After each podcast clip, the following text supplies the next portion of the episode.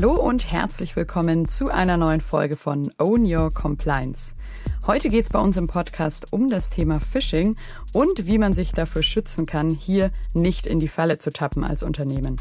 Ich habe dafür eine neue Expertin dabei und zwar die Katharina, Expertin zum Thema Phishing bei Nextwork. Ja, sie sind einfach professioneller geworden und auch in solchen Zeiten wie jetzt mit künstlicher Intelligenz und ähnlichem ist die Möglichkeit viel größer, dass man das auch eben äh, ja besser gestaltet, dass es halt nicht mehr so offensichtlich ist. Own Your Compliance. Mein Business nach meinen Regeln. Hey Kathi. Hi. Bevor es jetzt inhaltlich losgeht, vielleicht noch ganz kurz zu dir. Du bist ja hier neu als Expertin im Podcast heute zum ersten Mal dabei. Deswegen kurz an dich die Frage, wer bist du und was machst du? Ja, ich bin die Katharina Kaiser. Ich bin inzwischen seit über vier Jahren bei Nextwork und bin da vor allem ähm, als Beraterin für Informationssicherheit tätig, aber auch ähm, hauptverantwortlich für ähm, Phishing und die Durchführung von Phishing-Kampagnen. Deswegen freuen wir uns sehr, dass du heute hier bist als perfekte Phishing-Expertin für unser Thema. Genau, Phishing, super wichtiges Thema. Die Tricks der Kriminellen werden hier ja auch wirklich immer krasser. Ich erinnere mich noch, früher war das ja wirklich sehr, sehr schlecht. Können wir ja gleich noch drauf gucken. Aber erstmal für alle, die da vielleicht noch nicht so tief drinstecken in dem Thema, kannst du erstmal kurz erklären, was Phishing überhaupt ist? Ja, klar. Also ähm, genau, Phishing allgemein ist quasi der Versand von ähm, gefälschten E-Mails. Also die stellen irgendeinen vertrauenswürdigen Ansprechpartner dar oder halt irgendeine vertrauenswürdige Quelle, wie zum Beispiel Microsoft oder Google. Und ähm, ist aber im Endeffekt halt eben gefälscht und führt auch auf einen gefälschten äh, Link dann, also eine gefälschte Website, auf der das Ziel dann besteht, dass man eben irgendwie Bankverbindungen oder sensible Informationen abgreift oder auch irgendwie Viren runterlädt oder ist das nicht Teil von Phishing? Genau, es gibt quasi mehrere Arten. Zum einen eben diesem Typ, dass man auf einen Link klicken muss ähm, und dort dann die Informationen eingibt oder es gibt auch die Möglichkeit, dass eben ein Anhang verschickt wird und äh, sobald man diesen halt öffnet, wird halt Malware dann sozusagen aktiviert. Okay, also entweder Daten oder, oder Viren quasi. Wie war das denn früher und wie ist es jetzt heute? Also wie hat sich Phishing da auch verändert im Lauf der letzten Jahre? Ja, ich glaube, diese typischen älteren, offensichtlichen Phishing-Mails, die kennt jeder von uns. Äh, die bekommen wir wahrscheinlich auch immer noch in unseren Spam-Ordner, ähm, dass irgendwelche Gewinnspiele gewonnen wurden oder man jetzt bei diesem Einschreiben irgendwas gewonnen hat oder ähnliches. Da gibt es halt sehr, sehr viele sehr offensichtliche Merkmale, auch die Rechtschreibung oder ähnliches, was auch heute immer noch ein Merkmal ist. Aber das ist schon deutlich schwieriger geworden, dass man die dann tatsächlich erkennen kann. Also das heißt, die sind jetzt einfach irgendwie besser geworden, also besser vom, vom Text, besser von der visuellen Gestaltung oder was, was hat sich da verbessert? Also für uns natürlich verschlechtert als die, die drauf reinfallen können, aber aus, aus deren kriminellen Perspektive, was machen die heute besser? Ja, sie sind einfach professioneller geworden und auch in solchen Zeiten wie jetzt mit künstlicher Intelligenz und ähnlichem ist die Möglichkeit viel größer, dass man das auch eben äh, ja besser gestaltet, dass es halt nicht mehr so offensichtlich ist. Du hast gerade schon so ein bisschen gesagt, also Rechtschreibung ist ein so ein Erkennungsmerkmal. woran kann ich denn noch Phishing-E-Mails erkennen? Worauf muss ich da achten? Ja, also das Erste, was man auch eben sehen kann, bevor man die Mail öffnet, ist halt quasi der Absender. Also wenn man da so eine komische, nicht vertrauenswürdige E-Mail sieht, also da steht dann im Anzeigenamen, steht dann zum Beispiel, dass es von Google ist, aber die E-Mail-Adresse hat überhaupt nichts mit Google zu tun oder man erhält auch öfter E-Mails von Google, die aber von einem ganz anderen Absender kommen. Das ist auf jeden Fall schon mal ein sehr, sehr großes Anzeichen. Also da kann man als erstes drauf achten. Dann natürlich ist es sowas wie ein unpersönlicher, äh, eine unpersönliche Anrede also da steht dann zum Beispiel nur sehr geehrte Damen und Herren oder ähnliches. Also kein Name, der irgendwie direkt mit äh, drin steht. Es ist auch immer noch so, dass häufig sowas ist wie Satzbau, Schreibstil, Rechtschreibung. Viele Phishing-Mails werden auch in unterschiedliche Sprachen übersetzt. Also auch hier bleiben Fremdsprachen öfter mal in der E-Mail oder sie kommt auch direkt in der Fremdsprache an. Und was natürlich inhaltlich immer typisch ist, ist diese Aufforderung, dieser konkrete Druckaufbau und der einen irgendwie zum Handeln eben bringt.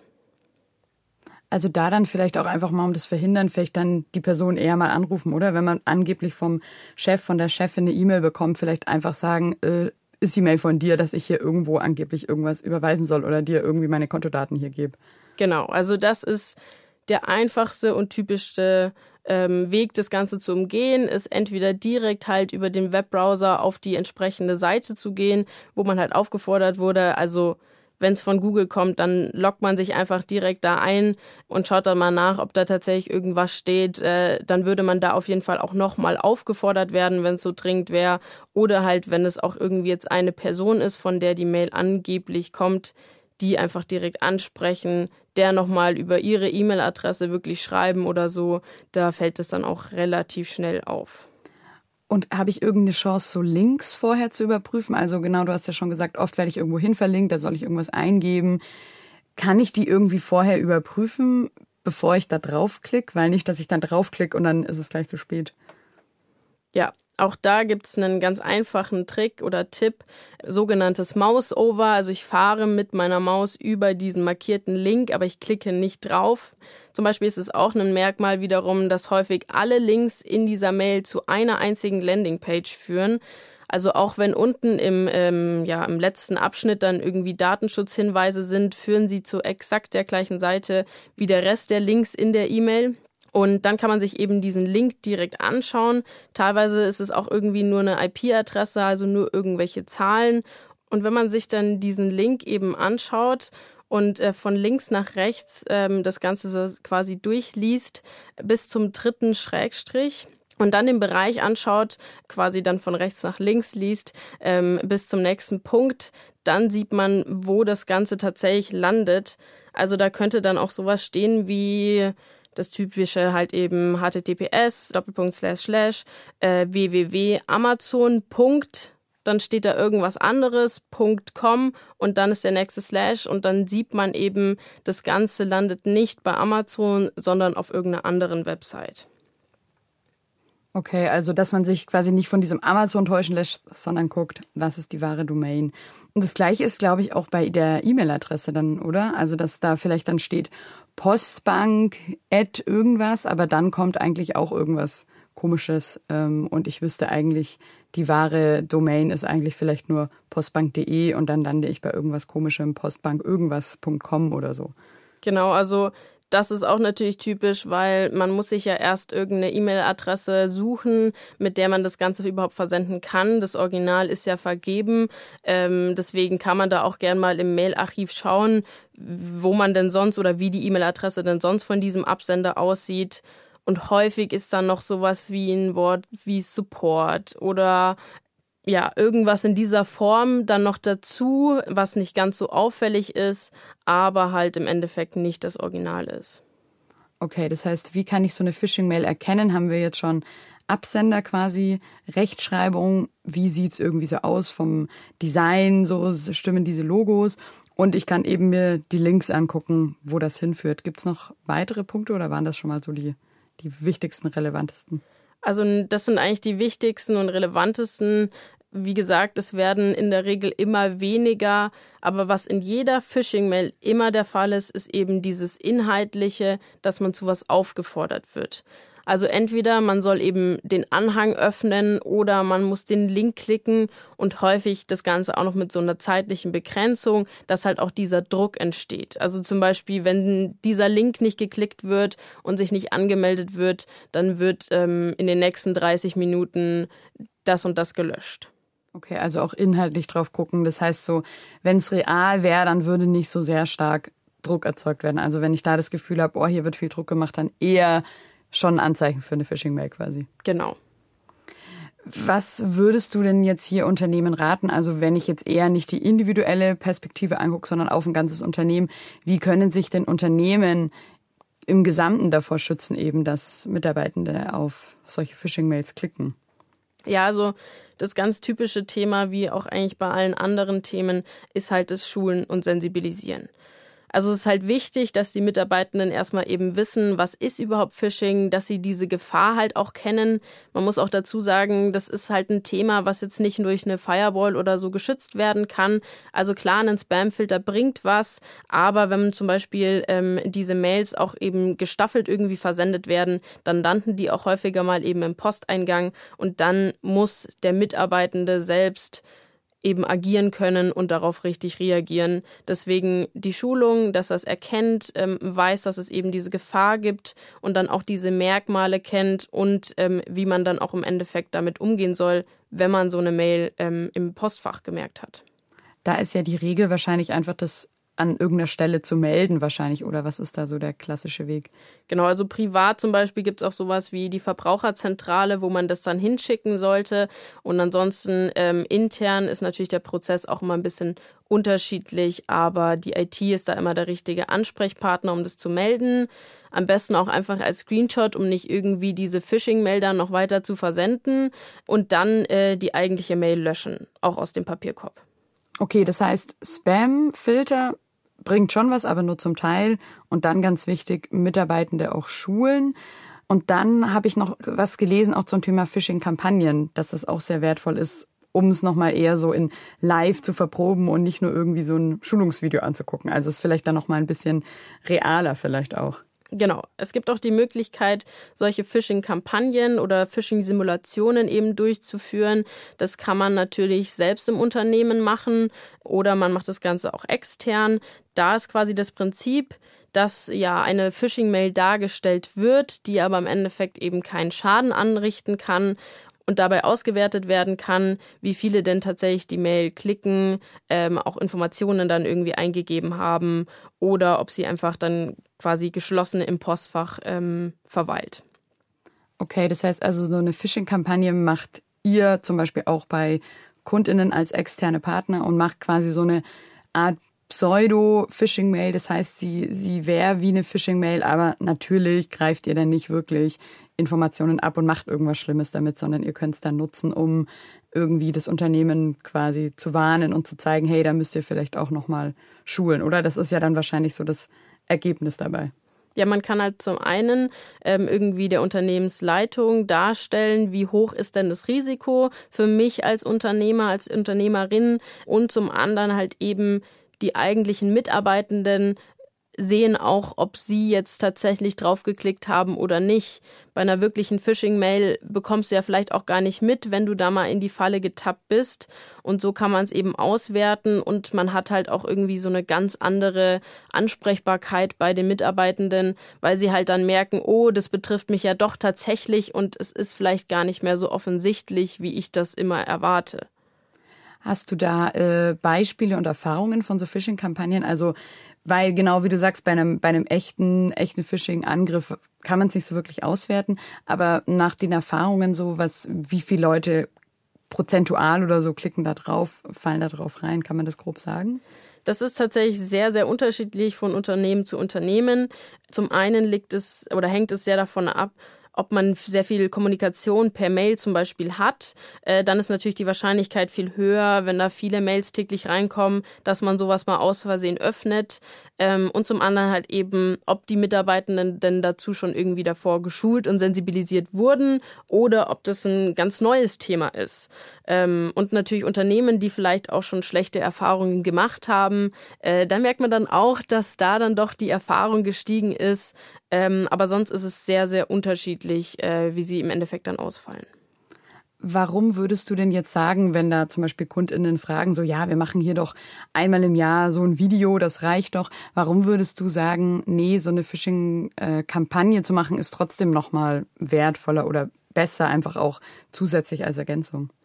Ja, ich bin ja eben auch ähm, ja hauptsächlich im Bereich der Informationssicherheit dann eben unterwegs und da auch als Informationssicherheitsbeauftragte Und da merkt man dann doch wieder, wie häufig ähm, dann doch wieder es zu einem Vorfall kommt durch eine Phishing-Mail oder eben, dass Phishing-Mails gemeldet werden oder eben auch nicht gemeldet werden. Und gerade wenn sie nicht gemeldet werden, dann weiß man, dass wohl der Umgang mit diesen E-Mails noch nicht ganz klar ist, weil da kommt keiner drum rum. Es werden alle Phishing-Mails empfangen und die sollten dann entsprechend auch gemeldet werden, damit auch andere Mitarbeitende Bescheid wissen, wenn da wieder was im Umlauf ist.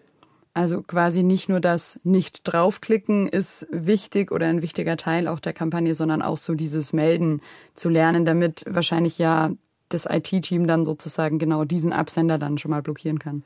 Genau, also wir hatten jetzt erst letztens ähm, so eine Kampagne, die wir eben durchlaufen haben und da wurde die IT nicht informiert.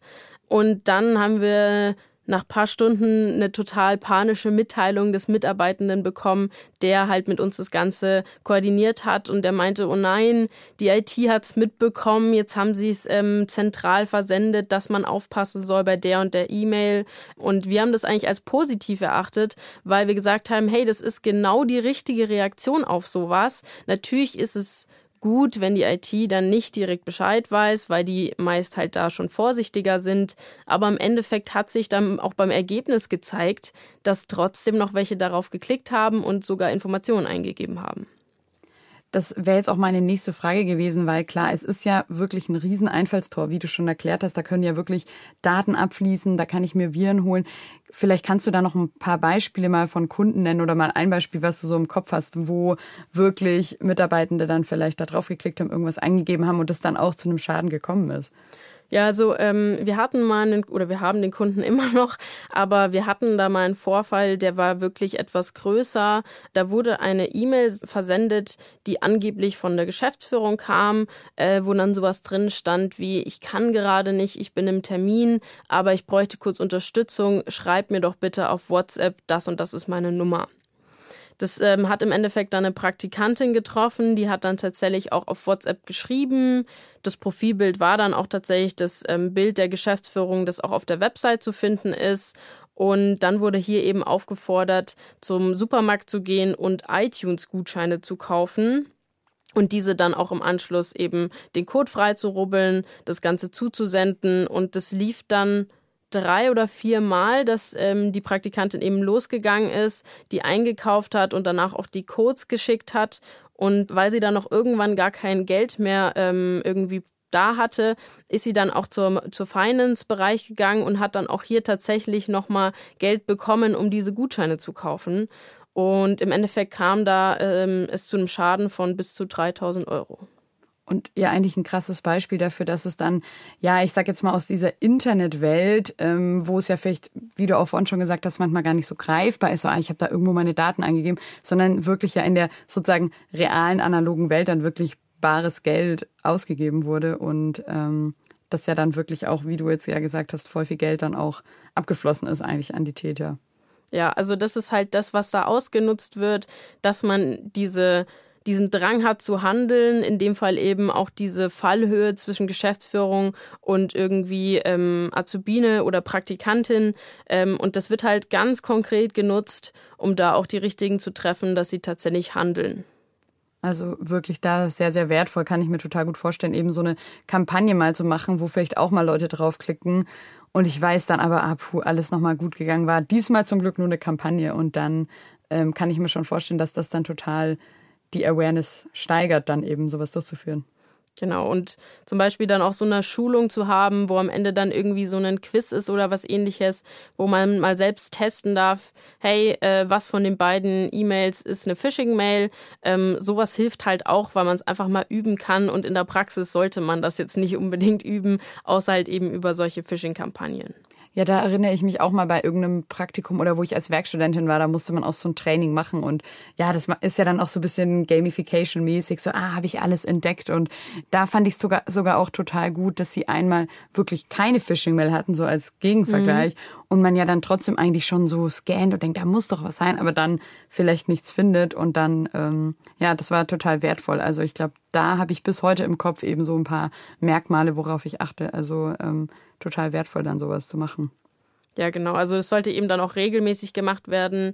Also es bringt nichts, wenn man nur einmal dazu schult ähm, oder nur einmal eine Phishing-Mail vor allem versendet, weil ähm, vielleicht wissen es die Mitarbeitenden ja auch vor dem ersten Versand noch gar nicht und dann können sie ja gar nicht oder dann achten sie nicht unbedingt beim nächsten Mal so sehr dann wieder drauf, weil es schon wieder irgendwie in Vergessenheit geraten ist. Ähm, genau. Und wenn du sagst, regelmäßig durchführen, auch sehr individuell oder kann man da grob sagen, weiß ich nicht, einmal im Jahr oder sowas? Also wir empfehlen tatsächlich quartalsweise, also dass wirklich ähm, vier E-Mails im Jahr rausgehen, um das Ganze eben zu üben. Man kann das aber natürlich auch irgendwie nur halbjährlich machen oder einmal jährlich kann man ja dann auch daran entscheiden, was im Endeffekt als Ergebnis rauskommt. Aber wenn man halt eben sowas wie quartalsweise macht, dann äh, kann man sich da auch ganz gut steigern. Also dass immer weniger Merkmale vorhanden sind, ähm, es immer schwieriger ist zu erkennen, um da tatsächlich auch immer besser geschult zu sein. Das wollte ich auch gerade sagen. Also man kann es ja dann auch schwieriger machen, dass dann ähm, gemeinsam quasi alle immer besser werden und irgendwann richtige Phishing-Erkenner, Profis sind quasi. Wir machen das auch meistens so, dass die erste Mail relativ offensichtlich ist, um hier erstmal ganz soft reinzustarten und die Mitarbeitenden auch so ein bisschen auf äh, unsere Seite zu holen. Aber im Endeffekt kommen wir nicht drum rum, dass man da auch schwierigere Mails versendet, weil äh, die tatsächlichen Phishing-Mails sind dann auch nicht so einfach vielleicht nochmal auf eure Seite geguckt, dann als ähm, ja, Anbieter sozusagen, die mit ihren Kunden dann eben sowas durchführen. Worauf achtet ihr bei so einer Kampagne? Also ich kann mir vorstellen, geht ja auch wahrscheinlich so Richtung Datenschutz, Anonymität. Es geht ja dann nicht danach drum, einzelne Leute, die jetzt draufgeklickt haben, irgendwie dann so äh, zu verurteilen oder so auf die, auf die Bühne zu stellen. Ja, das ist für uns sehr, sehr wichtig. Das ist auch der große Vorteil, wenn man das Ganze extern eben durchführen lässt, ähm, dass die Auswertung halt eben dann anonym ähm, an das Unternehmen weitergegeben wird. Weil, wie schon richtig ähm, angesprochen, es geht nicht darum, den Einzelnen, die Einzelne dafür zu verurteilen, ähm, die Mail geklickt zu haben oder Daten eingegeben zu haben oder ähnliches, sondern es geht um den Prozentsatz im Endeffekt und jeder soll für sich selbst dann wissen, ob er oder sie draufgeklickt hat oder ob es nochmal gut gegangen ist. Deswegen, ähm, wir tracken zum Beispiel auch nicht mit, welches Passwort am Ende eingegeben wird, weil auch das ist für uns nicht relevant. Es geht nur um die allgemeine Information, ob geöffnet, ob der Link geklickt wurde und ob Informationen eingegeben wurden. Und irgendwann kommt man ja dann eh meistens an so einen Punkt wahrscheinlich, wo es dann heißt, für die Person auch, ah, du hast jetzt hier was eingegeben, aber Achtung, es war nur eine Kampagne, beim nächsten Mal vielleicht nicht. Also der, der oder die Nutzer sozusagen, der oder die draufklickt, weiß dann schon auch immer, es war jetzt eine Kampagne, oder? Also in dem Moment, wo irgendwie Informationen eingegeben werden, wie Benutzernamen oder Passwort, dann wird man bei uns auch auf eine Landingpage eben weitergeleitet, die dann informiert, hey, jetzt nochmal gut gegangen, aber ähm, wenn es jetzt tatsächlich eine Phishing-Mail gewesen wäre, wäre in dem Moment quasi der Schaden entstanden. Wir sprechen das hier bewusst eben an, aber auch nicht zu groß. Also man wird dann da nicht direkt auf die Schulung weitergeleitet, um das Thema nicht riesig im Unternehmen schon zu machen, dass auch ähm, ja auch andere tatsächlich noch draufklicken, um die, die Situation halt realistisch darzustellen. Bist du denn selbst schon mal auf so eine Phishing-Mail oder auch auf eine Phishing-Kampagne reingefallen? Ja, das ist immer schwer zu sagen. Ich denke auf eine tatsächliche Phishing-Mail nicht. Ähm, sonst hätte ich wahrscheinlich irgendwo jetzt schon den Schaden gemerkt, aber genau wissen tut man das ja immer nicht so leicht. Es kann ja auch sein, dass man das irgendwo tatsächlich mal gemacht hat, aber dann der zweite Faktor das Ganze noch gestoppt hat. Das kann man ja immer nicht so beurteilen.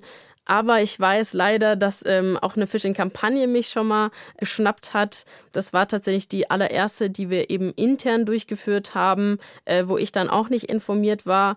Und da hat unser ITler ähm, ja richtig Spaß gehabt, die wirklich gut darzustellen. Und da muss man auch sagen, da war dann der Mehrwert der Phishing-Kampagne dafür sehr gering, weil man halt wirklich nicht unbedingt also man hätte sie nicht direkt merken können, weil auch solche Sachen wie der Link wirklich gut nachgebaut wurden. Ähm, es kam von unserer eigenen Software und damit äh, war auch die Domain entsprechend richtig. Also das war dann nicht mehr so der Ziel von der Phishing-Kampagne. Also quasi schon zu gut gemacht, äh, ja. dass es wirklich quasi 100 Prozent schon genau war. Ähm, also muss man da quasi auch darauf achten, dass es vielleicht eher nur bei, weiß ich nicht, 80 Prozent oder so ist. Ja, also wir bauen bewusst Fehler ein, ähm, weil sonst bringt es eben auch nicht den Mehrwert, den wir ähm, uns erhoffen oder den äh, die Kampagne im Endeffekt haben soll. Aber bei Nextwork sind ja wahrscheinlich da eh alle sehr achtsam quasi mit dem ganzen Thema, kann ich mir vorstellen. Ähm, und wenn ihr das ja selber auch immer mal wieder macht und Schulungen habt und so, und das ist ja eh eigentlich eins eurer Mottos, dass ihr da selber auch immer das, was ihr den KundInnen verkauft, auch mit eigenem Beispiel gut vorangeht. Ja, also das ist auf jeden Fall unser Ziel.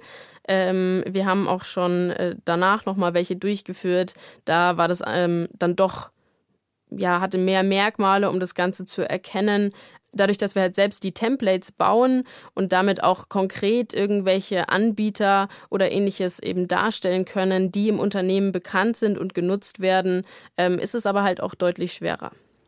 Also ich weiß, dass ich auf jeden Fall, glaube ich, auch mal bei so einer Phishing-Kampagne drauf geklickt habe. Und ich erinnere mich irgendwie noch so an dieses Bild, wo ich was eingeben wollte. Und dann hieß es so, Achtung, du hättest jetzt hier was eingegeben. Also daran erinnere ich mich auch noch. Ich weiß nicht mehr in welchem Kontext. Aber jetzt, dank deinen Tipps nochmal und deinen wertvollen Hinweisen, wird mir das bestimmt auch nicht nochmal passieren. Zum Abschluss, willst du da noch irgendwas loswerden? Hast du noch irgendwie eine wichtige Message? Irgendwas, was wir jetzt noch gar nicht besprochen haben bei dem Thema? Mm, ich glaube, wir haben alle wichtigen Themen durch. Aber was man nochmal ganz konkret eben sagen muss, Phishing-Mails, da ist jeder und jede selbst für verantwortlich, da halt sensibilisiert und geschult zu sein. Auch im privaten Umfeld eben, ähm, im privaten Postfach können so welche Mails landen. Ähm, und es gibt auch natürlich andere Möglichkeiten. Ähm, Vielleicht hat es der eine oder andere, die eine oder andere schon gehört. Ganz typisch zurzeit per WhatsApp, dass geschrieben wird, hey Mama, ich habe mein Handy verloren, das ist jetzt meine neue Nummer, aber ich konnte das Handy noch nicht bezahlen, äh, bitte da und da den und den Betrag hinschicken. Auch das ist Phishing und ähm, damit wird halt ganz häufig auch irgendwie ja die Unwissenheit ähm, von älteren Leuten eben ausgenutzt oder auch per Telefon der gute alte Enkeltrick besteht immer noch. Auch das ist im Endeffekt Phishing bzw. Wishing. Und ähm, deswegen sollte man da immer drauf achten, wenn irgendwer Geld oder irgendwelche Informationen von einem fordert. Ja, stimmt, voll wertvoll, dass du nochmal auf den Punkt kommst, weil klar, wir haben jetzt nur über das Thema E-Mail gesprochen, ne, auch gerade mit Fokus Unternehmen, wo das ja ein großes Thema ist, aber stimmt, voll wertvoll, da nochmal dein Hinweis, gerade so Richtung ins Private, wo es dann vielleicht mehr eben über Telefon, Festnetz geht bei älteren Personen oder auch WhatsApp ganz privat, da quasi auch drauf zu achten. Und wahrscheinlich für alle, die das jetzt hier hören, auch nochmal eher der Hinweis zu gucken, mal Richtung Eltern, Großeltern und da vielleicht auch mal im Privaten quasi selber aufzuklären jetzt von Leuten, die vielleicht nicht über ein Unternehmen da noch eine Schulung bekommen mehr. Ja, absolut. Ja, cool, super. Dann vielen, vielen Dank dir. Ich würde sagen, wahrscheinlich alle Zuhörende, nicht nur ich, sind da jetzt schon mal besser geschult und wissen auch Bescheid, wo sie sich mit ihrem Unternehmen, wenn sie da Unterstützung brauchen, an wen wenden können, nämlich an die Kathi bei Nextwork und dann unterstützt du die Teams. Danke dir. Ja, vielen Dank. Das war's für heute schon wieder mit einer neuen Folge von Own Your Compliance. Wir haben von der Kathi erfahren, was Phishing ist und wie ich mich mit einer Phishing-Kampagne und mit Schulungen im besten Fall erfolgreich vor Hackern schützen kann, beziehungsweise nicht in die Falle tappe. Außerdem hat sie uns erklärt, wie ich Phishing-Mails erkennen kann. Ich fand da vor allem spannend, wie ich auch Links überprüfen kann. Ich hoffe, du hast hier mindestens genauso viel mitgenommen wie ich und kannst dich jetzt bei dir im Unternehmen erfolgreich auf die Lauer legen für die nächste Phishing-Mail. Schicke die Folge doch gerne an ganz viele Freunde und Kolleginnen weiter, damit auch die alle zu Phishing-ExpertInnen werden. Und folge uns natürlich hier im Podcast, abonniere uns, damit du keine weitere wertvolle Folge mehr verpasst. Schön, dass du dabei warst. Ciao und bis zum nächsten Mal.